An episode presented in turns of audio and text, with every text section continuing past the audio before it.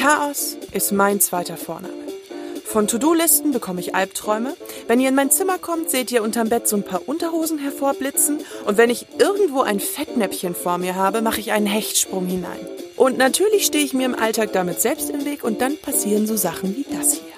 Ich renne hier gerade morgens um 10 durch ein viel zu warmes München, weil ich einen Termin vergessen habe. Willkommen in meinem Leben als Chaos Queen. Ich Elena, ich will mein Leben in den Griff bekommen.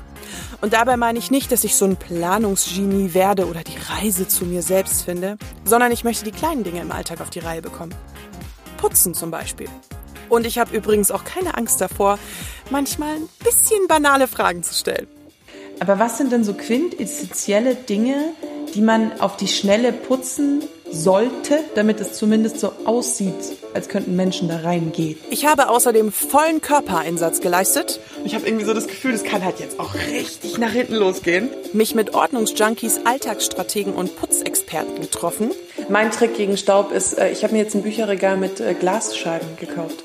Ja gut, das ist dann äh, sozusagen die absolut physische Variante, genau, wie man Staub sich vom Hals hält. Das ist die Variante für extrem faule. Ja. Habe keine Angst zu scheitern und lege auch gerne mal Hand an. Freunde der Nacht. Das ist anstrengend. Ihr könnt mich schon ganz bald auf iTunes, Spotify, Deezer und allen anderen Devices, auf denen man Podcasts abrufen kann, finden. Und für die Sparschweine unter euch, falls ihr es noch nicht wusstet, Podcast zu abonnieren ist übrigens kostenlos. Und so verpasst ihr am Ende auch keine einzige Folge von dir. Yay!